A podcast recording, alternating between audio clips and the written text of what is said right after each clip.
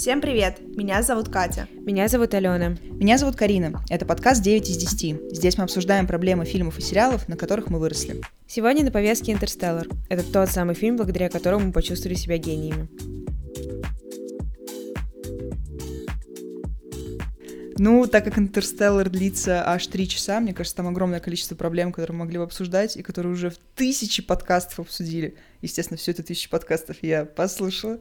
Так что сегодня я буду выдавать чужие мысли за свои. Не обессудьте. Никогда такого не было, и вот опять. Ну, типа. А, но одна из них, одна из главных, мне кажется, проблем, это вот эта дихотомия альтруизма и эгоизма в вопросах какого-то вселенского масштаба, которым как раз является спасение человечества, который все герои делают вид, что они вот занимаются именно этим спасением, на самом деле нет, они занимаются спасением своих э, извините. Поэтому сегодня мы, наверное, начнем с трех основных персонажей, которые Да, как-то... да. Помогают нам раскрыть эту тему. Да-да-да. Но, но мне кажется, что э, самым главным, наверное, персонажем, э, которого можно обсуждать в контексте борьбы альтруизма и эгоизма, будет доктор Брент. Мгм. А, которого играет Майкл Кейн, который играет во всех фильмах Кристофера Нолана. А, мне кажется... Где он не прав. Ну, во-первых, он всегда во всем прав, но с другой стороны, я прям хихикаю каждый раз, когда я вижу каст, и там просто он, и я думаю, да, все идет по Блин, плану. ну он в моей голове, знаете, такой Дамблдор от мира Нолана. Да, Я да. не знаю почему. Не, он просто похож на Дамблдора, И я на актера, который играл. Типа. Он сразу старым был, как родилась. Он сразу родился для фильмов Нолана просто, а у него архетип такой, что он дедов, дедов играет. Ну, в общем, короче, в случае с доктором Брентом, мне кажется, это история на стыке альтруизма и эгоизма как раз, из-за чего я никогда не могу понять, презираю ли я в итоге его персонажа, Мгм. или я думаю, что он гений, который просто все понял раньше остальных. И я, на самом деле, ну, в каком-то смысле искренне восхищаюсь его навыками вот этого самого ловкого Жана Сковородки под названием «Планета Земля», потому что он просто делал все, чтобы его близкие в итоге были в порядке, ему было плевать Ну вообще да. на остальных людей. Но, с одной стороны, все таки он искренне хотел спасти человечество от вымирания, ну, то есть он множество лет, да, работал а, по, ну, вот над этой программой по возобновлению полетов в космос, он проводил многочисленные исследования и миссии, и по большей части все вот это держалось на его энтузиазме и профессионализме, М. и тех ресурсов, которые он в это вкладывал. Именно он, как бы в том числе, много лет подначивал Мерфи и предоставлял ей возможность учиться, хотя в том мире, где они жили, это вообще, ну, не было чем-то обычным. Это не как сейчас, да, мы ходим в университеты, получаем образование с горем пополам, а там они просто становились фермерами, и им ставили палки в колеса каждый раз, когда они какую-то интеллектуальную деятельность... Типа, да. Но он заменил ей отца, девчонки. Да, он заменил ей отца, и без него, и его вклада вряд ли можно было бы говорить об успехе ее вот этой вот личной Мгм. миссии, а, в которой в итоге, да, она открывает этот дивный новый мир, который мы в конце выглядим. Но с другой стороны, мы выглядим в конце, мы видим в конце. Ничего страшного, выглядим А, тоже. Ну, я выгляжу. У меня вообще сегодня сложно со словами, поэтому всем заранее а, приношу свои извинения. Но как бы с другой стороны, если смотреть на историю доктора Брента, он прям мощно ориентировался на свои какие-то эгоистичные цели, свои, он исходил из своих личных интересов, и поэтому под ложным предлогом как бы отправляет Купера на миссию, говорит, что вот, это все во благо человечества. Подожди, ну а в чем его личная заинтересованность в этом плане Б, который... План Б, мне кажется, ну, во всяком случае, я так это понимаю, возможно, я как бы всю жизнь неправильно смотрела «Интерстеллар», но он отправляет на миссию Купера и Анхету, я не помню, как ее зовут, Да ее Энн Хэту будем называть, come on. Да, А, хотя, ну, как бы, и он говорит о том, что, типа, вот, вы вернетесь в дивный новый мир, он их отправляет туда, потому что они те люди, которые смогут построить мир на новой планете, они никогда в жизни не вернутся на Землю, потому что, ну, а, либо им тупо некуда будет возвращаться, либо из-за космических приколов уже столько лет пройдет, как в итоге это и происходит, Да, что они да. никогда не вернутся. Просто и это поэтому будто бренд... не личная Ну, заинтересованность. это личная заинтересованность, потому что он понимает, что у Земли нет никаких шансов. Я думаю, Просто спасти он- дочь хотел, вот и все. Да, он просто хотел спасти ее. И он хотел, чтобы А, она ну, в была плане, первооткрывателем, который в итоге окажется на новой планете, в Мгм, этом дивном мгм. новом мире, где они будут жить без песка в легких. Поэтому я думаю, что все то, что он делал в итоге, это не столько мир, спасем мир, все будет знаю. хорошо, сколько, ну, вот попытка спасти. Он бы, просто сел себя. на два стула сразу. Ну, Ставлю возможно, лайк. возможно. Как бы, конечно же, он это отправляет, ну, он отправляет Анхету не просто потому, что она его дочка, ему просто Мгм. чисто сердечно хочется ее спасти, она как бы супер ученая, много знает про миссию все планеты, но в то же время он лоббировал ее бон вояж просто потому, что как бы он дочь свою спасти хочет и понимает, что никакой перспективы нет. Но с другой стороны, он как бы был прям в курсе того, как решать самая главная задача планет Земля, да? Но он просто Нет, забыл он же об говорил, этом. что он не решил так это уравнение. Он не смог. Не-не, Не-не, по-моему, наоборот, он да. как раз-таки решил его тысячу лет назад, но это Да, просто не да. имело никакого смысла, и поэтому Да. он такой, Он просто будем когда делать он вид, что решаем его дальше. Ну, как бы мы не знаем, на самом деле, в итоге, по-моему, решил он или нет, потому что когда он у него спрашивает, типа, знаете ли вы ответ, он там уже... И все, и он закрывает глаза и умирает. Но, не знаю, если он знал, скорее всего, он был ближе намного к ответу, чем он давал Мерфи понять, и тем самым он откладывал вот это вот спасение человечества на много-много лет, хотя Мерфи в 10 лет бы уже это все решил, если бы он просто дал ей вот этот вот карт-бланш. Поэтому не знаю, я его люблю и ненавижу одновременно, Same, same. а, потому что я прям понимаю, что я вижу в нем себя, и я думаю, что я сделала бы все точно так же, но я не знаю, сколько это морально, типа, оправдано. Но мне кажется, один из самых трикстерных персонажей фильма, соответственно, моих любимых, Ну, естественно. естественно, э, это доктор Ман, которого сыграл Мэтт Деймон. Вот насколько я не люблю Мэтта Деймона, настолько я люблю его в этом фильме. Что Поэтому- удивительно, он отвратительный персонаж, Да. абсолютно. Я его терпеть не могу. Ну, I don't know, я бы поспорила. Ну, короче, Окей. если мы его персонажа как раз рассматриваем вот в этой дихотомии, типа альтруист или эгоист, то Мгм. он, понятное дело, эгоист, но мне, опять же, почему-то не очень хочется на него особо агриться, несмотря на его поступок, и то, что он кинул...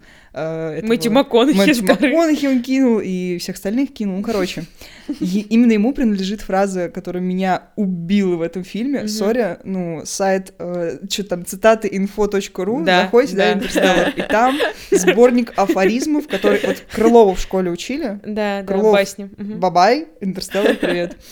А, Почему Крылов? ну, потому что у него афоризмы вот эти все, которые в школе заставляют учить. Ален, ты чё?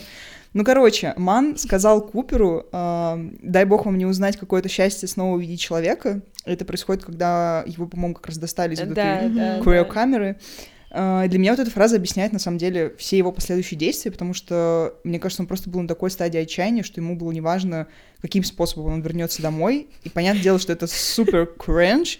И у меня был вопрос, э, чувак, а ты не, ну, не удосужился как-то чуть побольше узнать, как работают, ну, типа, все эти аппараты. Ну, короче, чтобы не взорваться, да, в итоге, в открытом космосе. Ну, было бы круто. Э, Опять же, единственное, что меня смущает вообще в его логике, это зачем ему было обманывать Купера и Энхэтуи, ну, как Мгм. известно, да, персонаж Да, именно так и зовут, да.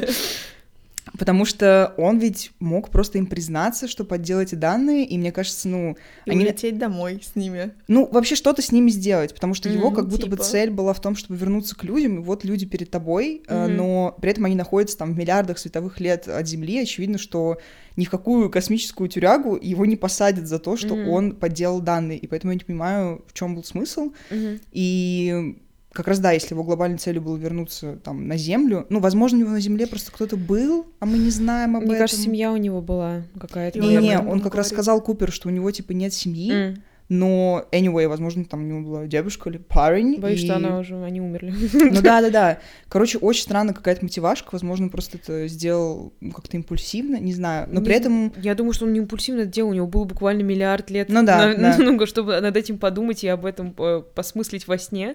Но он просто принимает абсолютно тупое решение и в итоге ставит под угрозу жизнь вообще всех на планете, Мгм, просто мгм. потому что у него какой-то, не знаю, шарик за рулик залетел, и он такой, да-да-да, я сейчас сам Ну, не умею управлять Он этим. сошел с ума за эти года, вот все. Ну вот, Ну, кстати, я не понимаю насчет сошел он не с ума, сошел с ума потому что просто, он, он не вообще не выглядел как Ну, сумасшедший. в плане, ну, я говорю это, наверное, в переносном смысле, потому что, ну, его поступок реально неадекватный и просто странный, нелогичный. Можно было решить его же проблему другим путем, Наверное, и чем поэтому убивать человека. У меня как раз вопрос, Окей. почему он не подумал, как по-другому это решить, но с другой Мгм. стороны, я просто представляю себе ситуацию, в которой ты находишься где-то там, вообще непонятно где, вот, Мгм. в космосе, Мгм. и ты ложишься вот в эту вот э, водяную ванну и Мгм. с мыслью о том, что ты никогда не проснешься, а потом тебя находят, и ты говоришь вот эту фразу про то, что вы не хотите знать, каково это.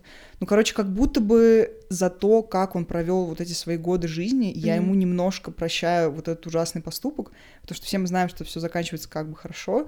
И, ну, как будто бы, если бы он не совершил этот поступок, не было бы дальше цепочки действий, Ну, которые конечно, приводят. Ну, конечно. естественно. Ну, вот, естественно. если вы как бы, мы не знаем на самом деле, что М, было. бы. Но Но мы меня не знаем, а другие существа знают. Вообще, я считаю, что все герои, которых мы видим в фильме, они эгоцентричны. А, Потому что они бывает- люди, Ну, Кать. на самом деле, да, я не верю в альтруизм, потому что альтруизм, он тоже мотивирован Мгм. какими-то эгоистичными целями.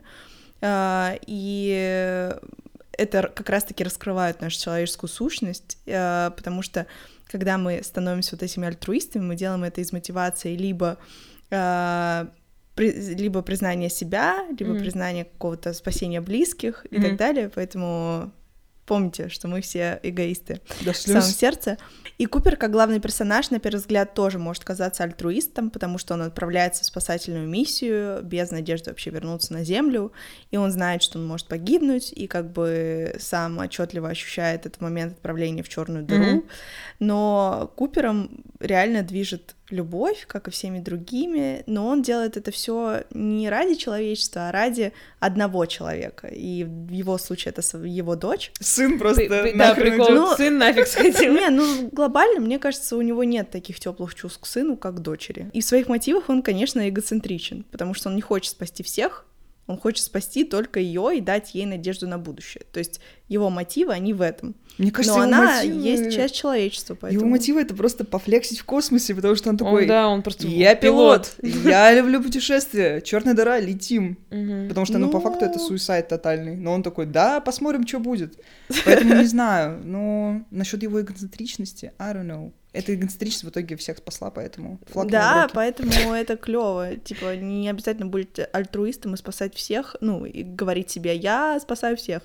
А, и в итоге, ну, Ну, как бы жертвовать собой ради своих детей тоже альтруизм, мне кажется. Ну, то есть... Но это эгоцентричность, потому что ты делаешь это, а, как бы понимая, насколько важны тебе эти чувства. А на самом деле большой вопрос, кто на самом деле спас человечество, потому Мгм. что это не Мёрф и не Купер, они, конечно, внесли большой вклад в это все, но а, на самом деле за этим стояли немного другие существа. Да, есть как раз-таки книга, на основе которой написан Интерстеллар. Ее написал физик, э, теоретик. В общем, он очень крутой мужик.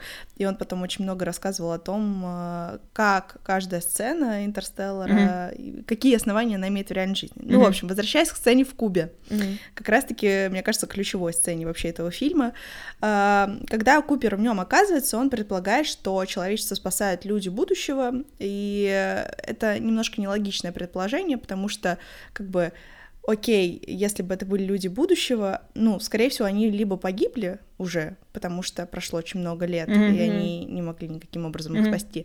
Либо второе, зачем им спасать а, как бы людей прошлого, потому что спасая людей прошлого, они могут изменить будущее и не оказаться там. Да-да-да. Да. Ну, в общем, короче, это все нелогично. Плюс еще парадокс в том, что Купер как будто бы дал послание самому себе, но Мгм. чтобы дать это послание, Да. он должен был оказаться Да, в да, этом да, в месте, этом будущем, да. получив это послание. Короче, Да, Да, очень сложно. мощный парадокс. В общем, в книге э, «Интерстеллар. Наука за кадром», автором которого является Кип Торн, э, финал раскрывается следующим образом.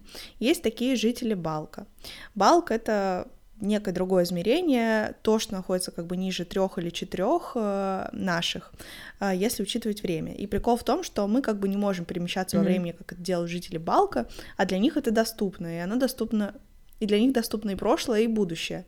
Они не состоят из атомов и молекул, и они подразумевают собой как бы бестелесные потоки энергии, такие пятимерные Хочу. создания. Ох, магия. В общем, э, и обладающие разумом. Это важно. Я Они- хочу все это. Да, лайк. Хочу быть именно. Они, как бы нам кажутся богоподобными какими-то существами, потому что реально могут перемещаться во времени, но важно, что они не могут отправиться в конкретный день, чтобы изменить реальность. Мгм. Именно поэтому им нужна помощь людей, чтобы э, получить данные об измерениях. И если жители Балка вносят изменения в реальность, они Мгм. сразу видят результат, как Мгм. в прошлом, так и в будущем. Мгм. То есть, по сути, перед ними есть какая-то картинка, Мгм. они такие, так, вот тут мы поменяем, если я внесу это изменение, здесь Мгм. будет это, здесь будет то. И поэтому... Я на работе. Excel-таблицы, я правлю Excel-таблицы. Типа, типа.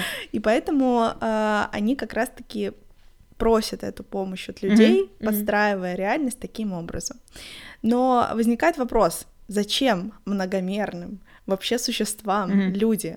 У них все круто, типа они видели зарождение Вселенной, они, скорее всего, видят, как это все закончится, Мгм. если это закончится. Зачем? И есть такое, как бы, предположение, что люди, э, мы на самом деле самые маленькие существа этой Вселенной, Мгм. ну, Мгм. Ну, по чуть-чуть сравнению больше со всем муравьишек, остальным, да. да. Да, да, да, да. да, да.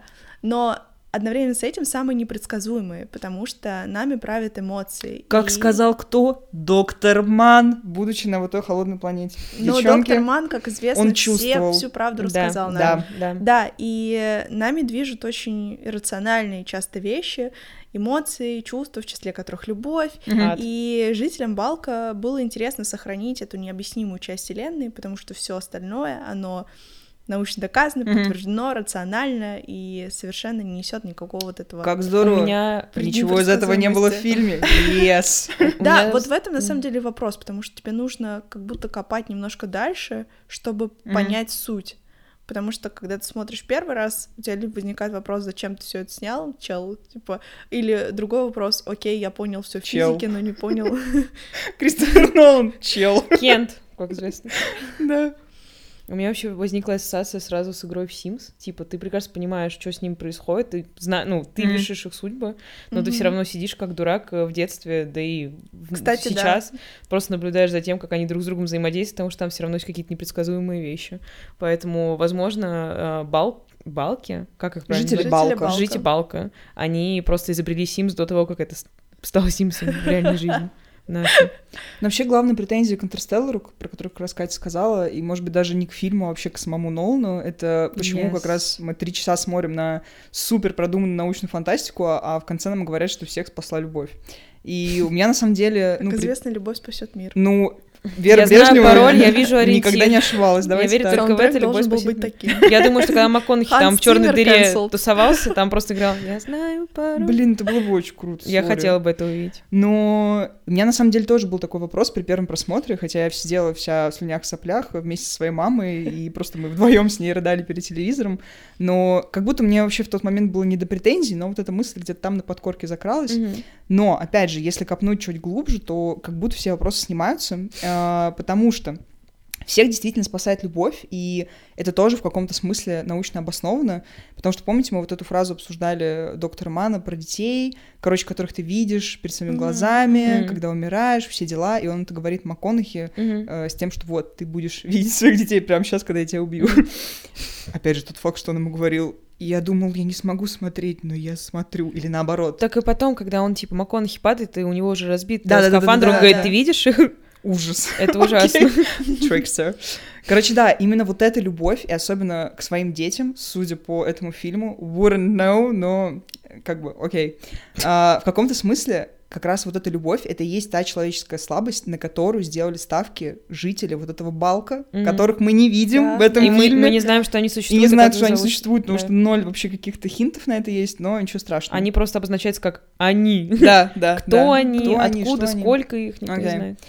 А, И Купер вы- был выбран, ну, выбран в больших кавычках, на роль вот этого спасителя человечества, как мне кажется, как раз не потому, что он был там самым крутым на свете пилотом, хотя Мгм. все еще он тоже крутой пилот, Мгм. а потому что у него есть вот этот фактор э, в виде детей, слэш ребенка. в единственном числе, да. Ой, блин, это просто кринж. Ради которых он как раз-таки лезет в эту черную дыру, хотя с его точки зрения это выглядит как самоубийство, потому что он-то не знает, что он туда залетит, а там будет вот этот куб, да, спасительный. Да. И получается, что именно любовь заставляет Купера пожертвовать собой ради вот этой крохотной возможности найти, ну, хотя бы какие-то данные передать там своей Мгм. дочери или вообще землянам, Мгм. потому что они помогут найти какое-то решение.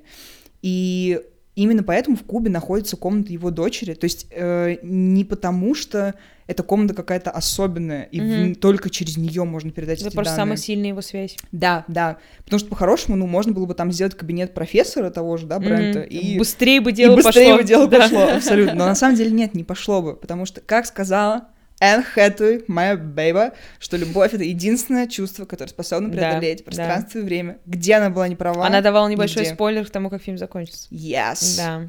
И по ходу жители Балка, ну не по ходу, а прям по Ну, факту, они знали. да. Они- жители Балка это прям знали. И мне кажется, тут вообще не нужно быть каким-то романтиком, чтобы согласиться с тем, что люди ради любви делают какие-то безумные вещи, которые никакой логикой и наукой не объяснить. И слава богу, что их нельзя объяснить, потому что потом это спасает весь мир. Okay. Shout out to love, shout out to Мэтью МакКонахи, который- сегодня Я, ну, на любовных вибрациях. Ну, Я, да. хочется, хочется простого человеческого, чтобы какой-то человек ради тебя полетел Ну, в черную дыру и спас Ой. все человечество. Пока что хочу, Но, чтобы люди просто улетели в Еще интересную штуку говорит доктор Ман как раз в диалоге с Купером про инстинкт самосохранения и о том, что это величайший источник вдохновения. И По он факту. как раз говорит о том, что в критических ситуациях человеческий мозг способен создавать новые решения, отличные от существующих, тем самым двигая людей вперед. Но как бы интереснее то, что вот этот инстинкт самосохранения, он распространяется не только на нас, но и на наших близких. Мгм, То есть, когда мы находимся в критической ситуации, когда в целом человечество подвержено какой-то опасности, мы Мгм. думаем не только о том, как спасти себя, но и в том числе, как спасти свою дочь, сына, отца, мать и так далее. Мы потому что, последние опять же, года. Для нас, Sorry. плохо. для нас это невероятно важно, и нами движет как раз-таки эмоциональная связь с этими людьми и любовь в том числе. М. Поэтому Не, да, я завязано. ну, каждый раз, когда, знаете, остаешься на грани бедности, и снова нужно искать работу, Мгм. столько новых решений в голове появляется, ты сразу такой... Столько сил, главное. Шик-шик-шик, сейчас я пошибуршу, и что-то у меня Как да. Да. Но на самом деле я думаю, что человечество в итоге спас не только инстинкт сохранения, хотя это, ну, безусловная база, на этом строится вся наша жизнь, потому что мы все уже на сковородках, но как будто максимально важную роль здесь все еще играла упертость Мерфи, которая спровоцирована ее любовью к отцу. То есть, слава богу, что их чувства были взаимны, потому что иначе, ну, все вот эти вот балки, они бы мощно проиграли в своих ставках на спорт э, в 1xbet. Но мы буквально с первой минуты понимаем, что между Мёрфой и Купером есть какая-то абсолютно уникальная связь. Ей, по-моему, в начале всего лишь 10 лет, Да, но да, она, она прям рок-стар жесткая. Она максимально прошарена во всем, что интересует ее отца, хотя это прям, ну, мягко скажем, это не журнал Мурзилка. То есть, короче, Мгм. это не то, чем обычные дети интересуются и прям искренне хотят отправиться на какую-то безумную миссию, где она может в любой момент слететь с обрыва. И она прям постоянно ввязывается в какие-то неприятности, она постоянно спорит со всеми, видимо, в школе. Опять же, она прячется в машине отца, чтобы куда-то долететь. То есть, короче, она прям... Ролевая модель. Она ролевая модель, и поэтому я прям прекрасно понимаю, почему э, Тимати Шламе слэш Кейси Аффлек — это никому не нужный ребенок. Он додик обыкновенный, он ничего, zero personality. Yes. kids, that's it. И как бы никто не хочет за ним наблюдать. И я прям, не знаю, я ее очень люблю. И я прям ее очень понимаю, потому что все еще отец ее это Мэтью МакКонахи, ради которого, да, Я я бы с обрыва прыгнула за этим самолетом, да, который мы вначале. Алён. И мир бы спасла, если бы этого счастливее сделала. Мне не жаль. Я люблю Мэтью МакКонахи. Но когда Купер отправляется на миссию, да, который он никогда не вернется, но никто об этом как бы не знает, но Мёрф подразумевает это, потому что она все еще умный ребенок, она пони- прекрасно понимает, что с собой несет типа полет в космос. Ну да. Главной целью ее существования как будто становится доказательство того, что ее отец это просто лох с большой буквы Л, который не понял, что Землю можно спасти, не улетая с нее и не бросая Мерфи в процессе. Потому что для нее, мне кажется, это самая большая травма, и как бы, ну, она все делает для того, чтобы доказать ему, что он был неправ, и что вот она заслуживает, чтобы он обратил на нее внимание. Мне не показалось, что она на него именно злится и из-за этого решает эту проблему. Мне, мне Да, просто кажется, что мне тоже. она типа жестко заряжена на науку, и она хочет реально спасти Мгм. мир и как-то помочь человечеству, и там, Мгм. условно, у нее есть племянник, да, за которого ну, Да, она как-то да, да. переживает. Плюс вот эта штука насчет того, что он улетел, и она такая, какого хрена? Не знаю, мы не знаем как бы ее историю жизни, потому что мы видим сразу вот этот Мгм. джамкат, но если условно, я была этой Мерфи, мне кажется, наоборот, для меня это было бы более обосновано, что, ну, мой батя улетает спасать человечество, а не Мгм. просто уходит из семьи, да? Ну, ставь лайк, если было. Поэтому... Но это прикольно, что это вызывает как бы такие очень разные чувства насчет этого. У меня просто есть предположение, что это все злость, потому что она весь фильм, когда, типа, даже ее брат что-то говорит про отца, она к этому относится так, типа, «М, ну да, да, конечно, естественно. То есть, типа, у нее есть эта обида, она на него злится. И потом, когда в итоге она понимает, что это за призрак в ее комнате и Мгм. что вообще происходило, она же потом, э, ну, плачет и подбегает к Кейси Аффлеку. Впервые за весь фильм мы Да, видим, да, как да. у них какой-то, типа, теплый, не знаю, объятия, какие-то теплые отношения, и она плачет и говорит, типа, он был прав, папа все знал. Мгм. Мне кажется, что... У меня мурашки по коже, я вспомнил этот момент. А, что как бы для нее этот момент был каким-то ну, облегчением, потому что она всю жизнь считала, что, типа, он делает это все просто так, он Мгм. улетает в никуда, а тут она понимает, что это все имело Не в под собой никуда, да. какую-то подоплеку. Мгм. Поэтому я думаю, что это реально была обида, и когда она ее отпустила, типа, возможно, она начала М, ближе да. двигаться к решению. Но вообще в «Интерстелларе» был очень true детектив момент, когда Купер сидел на крыльце дома, курил сигареты со своим батей и говорил очень пафосные вещи. Половина фильмографии Мэтью МакКонахи. Ну, и где он не прав? Э, Он как раз тогда сказал фразу про то, что мы начинаем забывать, кто мы такие, исследователи и открыватели, а не землеройки. И прямо перед этим он был как раз в школе у Мёрф, Мгм. где ему сказали, что его дочь впаривает э, другим детям какие-то штуки про космос, Что, легенда. которые противоречат учебникам Мгм. новым, которые типа в школу Ну завезли. да, там, где не было выставки. Ну, Да, да, да, всё. да. Ну, давайте так, мы как бы все согласны, да, с тем, что никакой выставки не было, потому что Да-да-да, это Стэнли Кубрик, Кубрик, снял. ее Да, снял, конечно, поэтому да. давайте, ничего страшного. Ну, короче, сейчас притворимся, что типа, мы этого не ну, знаем. подмигнем друг другу. Мгм. Да-да, типа была выставка. А, Короче, его поинт был в том, что человек создан для каких-то больших открытий, всего Мгм. такого, а директор школы ему говорит, что, чувак, во время вымирания планеты людям нужны фермеры, а не космонавты. И я в этот момент такая, блин, я, конечно, девчонка, которая всегда топит за нам Мгм. нужны вот прогресс, прогресс, перемены, ту-ту-ту. Мгм. Но когда этот директор это сказал, я подумала, блин, как будто это даже имеет смысл, хотя это звучит супер ужасно, но я могу понять каких-то вот этих Мгм. воображаемых людей в воображаемых правительствах, которые в, с- в ситуации, когда ты буквально, ну, тебе нечем кормить население планеты, Ты просто увеличиваешь объемы как раз-таки фермерства. Это очень да, и как раз, решение. чтобы это сделать, ты вводишь запрет Да, на да, какие-то да. типа штуки, на какие-то знания, ту-ту-ту, но мне кажется, им просто было страшно, что они не справятся с вот этой задачей по сохранению человечества, и поэтому Мгм. они использовали самые, ну, как бы такие топорные и Они тупорылые. просто смирились со своей судьбой, мне кажется, и все. Ну, Ну, есть, не знаю насчет. Я не думаю, что они смирились. Они, они же пытаются как бы выжить. Они же пытаются Ну, больше кукурузу как, условно как вырастить. сказать, ну, как бы их э, попытки э, выжить, это попытка, ну, растянуть э, Ну да, свою да. смерть, ну, От, отсрочить, отсрочить смерть, смерть, человечества. Ну, а, а не решить того. эту проблему. Я буду мощно тебе противостоять, потому что мне кажется, что это какое-то абсолютно тупое решение, которое по итогу ни к чему не приводит. Ну, то есть, если ты хочешь реально спасти человечество, тебе нужно бороться с этой проблемой, а не искать как бы попытки да, чтобы это все отсрочить, потому что их основная проблема не то, что у них кукурузы мало, и не то, что у них там, я не знаю, еды недостаточно. Ну, как бы, да, недостаточно, но кукуруза в целом покрывает их какие-то базовые потребности. Их проблема в том, что, типа, земля задыхается от этого количества песка, и у них огромное количество, ну, не, огромная нехватка типа ресурсов и технологий для того, чтобы с этим бороться. И, соответственно, было бы логично давать людям возможность а, становиться не только фермерами, которые выращивают кукурузу, которую вы едите до того момента, пока не наступит don't look up и вы схлопнетесь в небытие, а типа развивать технологии. Не подпольный НАСА, которая как будто бы что-то там придумала и как будто бы у них даже что-то работало минимально, а делать это в промышленных масштабах, и, ну, Ну, взращивать знаю. Мне ученых. кажется, просто это не такой простой процесс, это во-первых, а во-вторых, ну, потому что а, люди, которые будут заниматься технологическим развитием, очевидно, должны иметь очень крутой бэкграунд и понимать, как это все работает. Если они на мно- много лет, ну, как бы не делали в этом фокус, таких людей просто не будет. Второй момент — это то, что если они понимают, что Земля схлопнется, и рано или поздно придет этот конец, единственное решение переселиться на Землю, то, а, С ну, как Земли. бы, со Земли, да, Мгм. с, с Земли, Ну, то единственное решение это переселиться на другую планету, Ну. ради чего они уже работают. Ну, просто они И- работают в очень ограниченном масштабе. Типа нас это подпольная организация, о существовании которой земляне Ну, не знают. Там все еще дофига ресурсов, Ну, потому что они тратят на это очень много денег. Нет, окей, ну как бы о том, что даже, ну, нет этих людей, которые могли бы их учить. Там есть огромное количество людей, которые могли бы научить.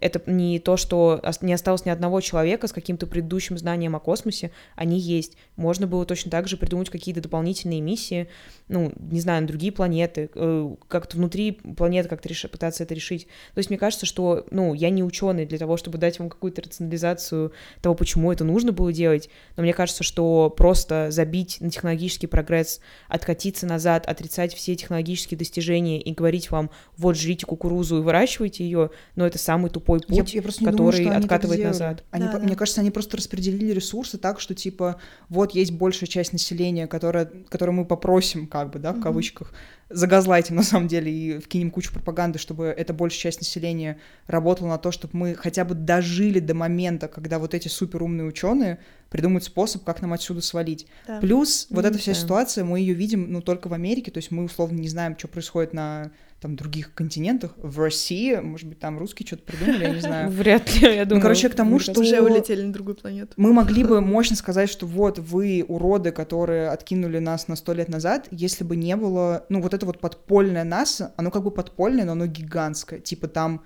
миллионы долларов сто процентов были вложены, поэтому я бы не сказала, что они прям забили на это. Ну, то есть Ну, плюс все равно это не типа три ученых в кабинете у себя что-то Они придумывают. отправляют людей на другие планеты. Они Ну да, да, да, что-то да. сделать. Ты как-то сказал мне, что когда ты вернешься, мы можем быть одного возраста. Сегодня мне столько же, сколько было тебе, когда ты уехал. Так что сейчас самое время тебе вернуться. Я думаю, что могли бы потратить еще примерно час на обсуждение безумных визуальных каких-то эффектов, э, сиджаев, не сиджаев. Сейчас говорю просто слова на обум, потому что я не разбираюсь. Э, Но насчет, короче, визуала, единственное, что я в этот раз прям сидела и мощно отслеживала, я не знаю зачем, ну просто я сидела думала, я синефилка. Ты, ты, да. Я, ну, синефиль. Да, да, да, свеча роза, да. Короче, вот эта история с тем, как расширялся и сужался экран каждый, ну, окей, не 5 секунд, но, короче, это периодически происходило, да.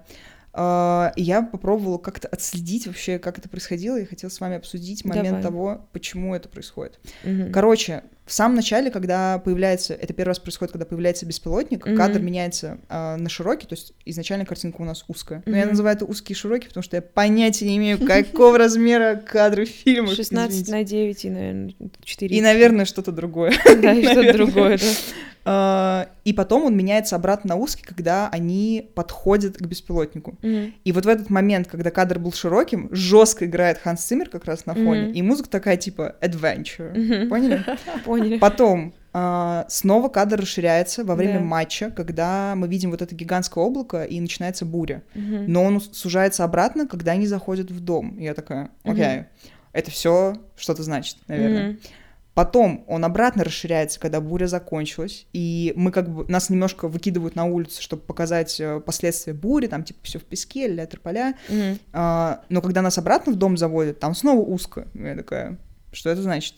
Затем мы снова выходим из дома и едем на вот эту секретную базу. Опять начинается вот эта музыка типа adventure, и кадр снова расширяется. Но как только они подъезжают к этой базе, он обратно сузился. М. И когда Купер навсегда уезжает из дома, Так. кадр снова расширяется, и он сужался только в ракете, когда М. он уже сидел там, но как раз в ракете, когда они улетали, он, короче, туда-сюда скакал, потому что когда нам показывали открытый космос, он был типа широким, когда он был Мгм. внутри ракеты, он был узким.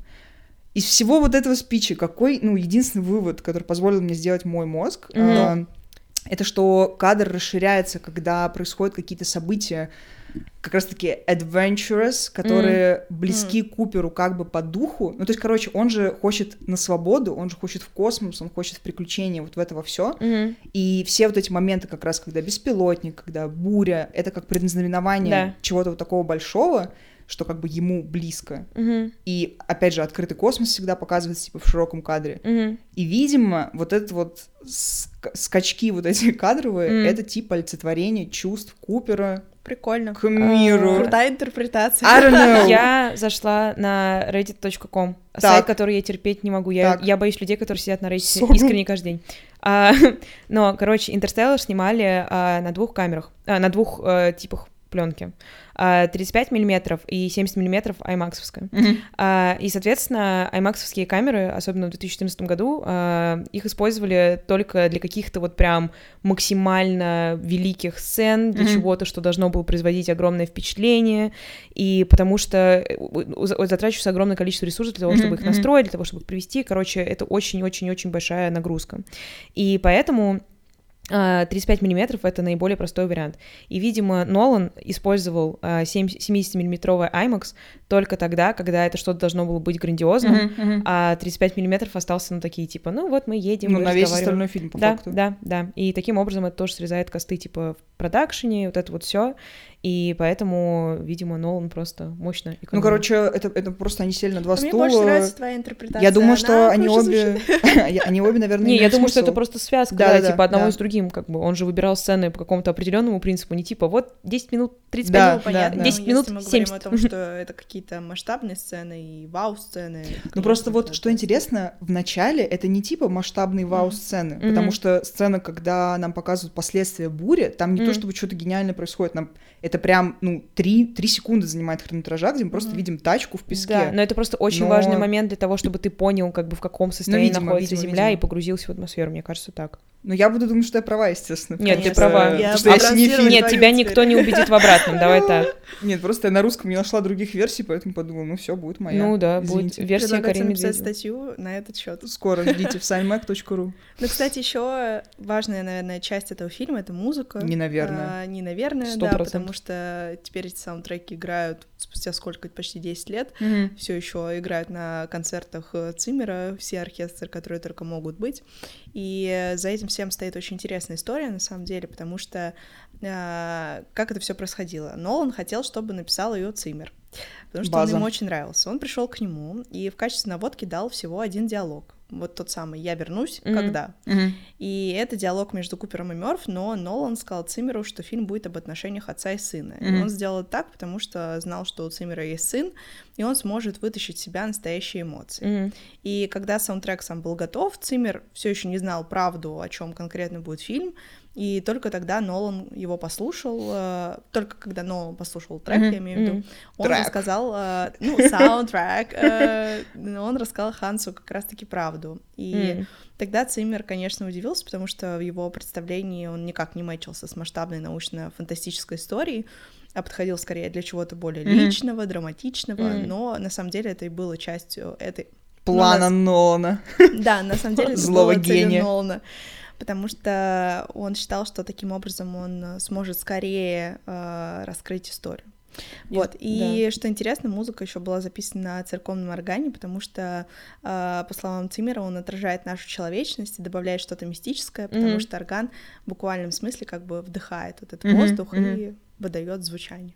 Поэтому Но прикольно, что в итоге эта музыка буквально олицетворение Космоса, космоса. да. У меня- Буквально. Мне кажется, что она просто в обычном фильме вообще могла бы не вписаться, а тут она прям очень органично звучит. Не знаю, это моя любимая, наверное, Органично от слова орган. Но мне кажется, как раз-таки благодаря тому инструменту, на котором они это все создавали, это так звучит. Потому что если сыграть на обычные Мгм. какие-то Ну скрипки, да. Балалайки. Ханс Циммер все-таки не пальцем Да. деланный, как говорится, все-таки человек, понимающий свое Блин, дело. ну меня, если честно, убивает эта история, потому что у меня есть мощное ощущение, что это байка. Я но я думаю. ну, скорее всего, это правда, но я имею в виду, что это слишком крутая правда, Да, чтобы да, быть да, правдой. очень круто понимаете? звучит. Но в то же время как бы... Они прям такие, это будет самый крутой фильм типа десятилетия, все пацаны будут ВКонтакте писать, что мой любимый фильм Интерстеллар, а, и вот нам нужна красивая история, ну, сделаем так, чтобы ну это да, было правдой. и где они не правы. Да, они везде правы, понятное Ну дело. всё. Ну, Не, вообще- факт смешной. Мне нравится, что у многих режиссеров есть какая-то определенная команда людей, с которыми они работают из фильма в фильм. Это вообще моя любимая история, когда я собираю вот эти пазлы воедино и понимаю, э, ху-ху,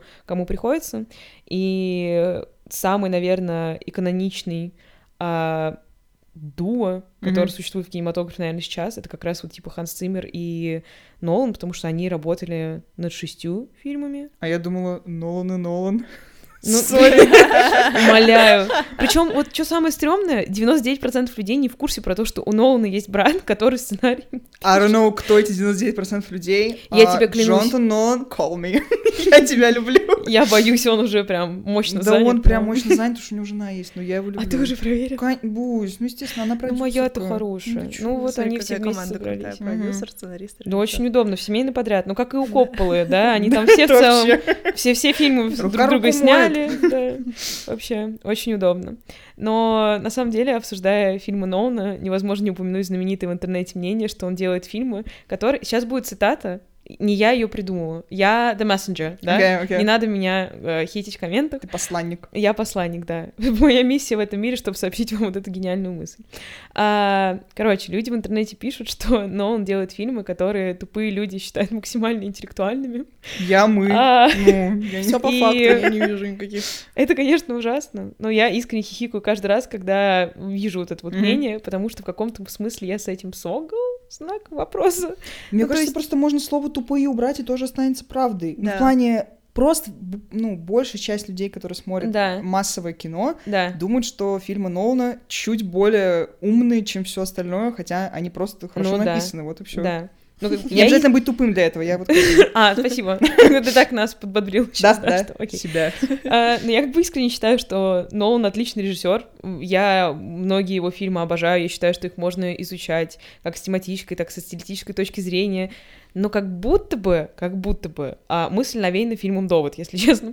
А, из- потому что это Ой. последний, который у него вышел. Многие концепты в них, они слишком претенциозные, чтобы всерьез их обсуждать в публичном поле, коннотации типа «это самая гениальная, интеллектуально нагруженная вещь, когда я либо видел», потому что зачастую он как будто именно гонится за качеством этих концептов разных, и теряет логику в повествовании, и по итогу получается вот довод, где типа три тысячи сложных вещей он накинул, он пытался нам что-то мощно объяснить на протяжении двух с половиной часов, разбил самолет, мы помним, да, это настоящий Боинг, и по итогу ты сидишь такой, чтобы что. Но я вот просто Почему? только про довод так могу сказать, если честно, потому что во всех остальных его фильмах, опять же, тот факт, что Нолан это единственный режиссер, у которого видела каждый фильм, Окей. А, если взять все остальное, то мне кажется, там нету вот этой по- погони за тем, чтобы концепт был крутым, а все остальное было Мгм. дерьмом. Довод, да, это, это прям плохо. Я, ну, я не Сколько знаю. они 10 лет его писали? Типа, я Ну, буду типа. драться за то, что это плохой фильм, но просто одно, одну ошибку мы можем простить ему. Ну, типа, он все равно крутой. То есть как будто бы он прям понял, кем он является в этом мире. Он Да, делает да. интеллектуальное массовое кино, и он такой: люди, я пришел вам первооткрывателем всех а, временных а, континуумов, которые И существуют. он прав. Я уверена, что он существует один, но я сказала И множественном далее, любовь спасет мир. Да-да-да, я знаю пароль, я вижу ориентир. У него, скорее всего, на столе висит, когда он пишет свои фильмы. Факт. Но не знаю. Но просто как будто Нолан, э, он в числе вот тех немногих режиссеров, типа вместе с каким-нибудь Дэнни Вильневым, да. которые в современном мире могут приходить в студии, ну, потому что они когда-то там 20 лет доказали студиям, что они крутые, Мгм. они могут приходить и говорить, я вам сниму по факту авторский фильм с какой-то лабудней, который я Мгм. просто придумал со своим братом на досуге, Мгм. а вы мне на это дадите 100 лямов долларов, и этот фильм соберет типа в 5 раз больше. Ну, то есть в этом плане, не знаю, мне кажется, это очень круто, и как бы говорить о том, что Ой, ну напридумывал там. Ну, всем этим людям хочется сказать, сядь и придумай, мой ты сладкий. Раз Ну, ты- это, блин, это так, мой любимый конец. Сначала Ну, я, я понимаю, что как бы это так не работает странно. абсолютно, потому что мы все в разных условиях, Да. мы не можем добиться того, чего добился Нолан, но, короче, отдаем ему как бы респект за то, что он Сто процентов. продолжает Он- делать не чушь, хотя мог бы. Короче, Нолан гений, э, кто не согал, тот лох. Простите, пожалуйста. Э, Давайте решим. Сколько ставишь? Да. Ой, очень сложно. Ну, наверное, восьмерку. Типа, это прям такая крепкая восьмерка, слэш девятка в нормальном рейтинге человеческом. Да, я тоже девятку ставила. Я ставлю 8.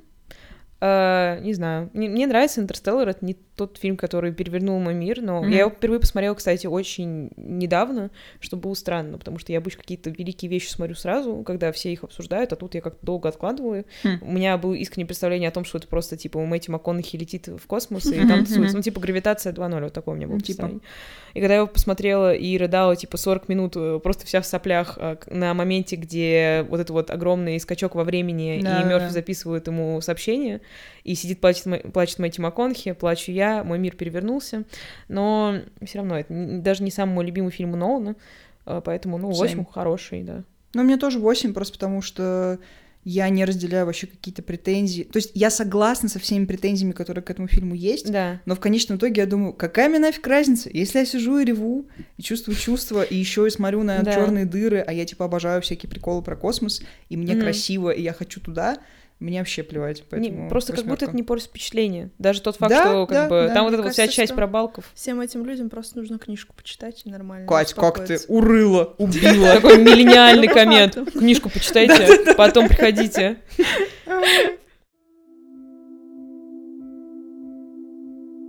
Кстати, это последний выпуск в этом сезоне. Мы увидимся с вами уже в следующем году. Мы надеемся, что вам было радостно слушать наши подкасты. Если будете скучать, Подкаст. просто переслушайте старые выпуски, как это делаю я каждый божий день. Спасибо. Спасибо большое.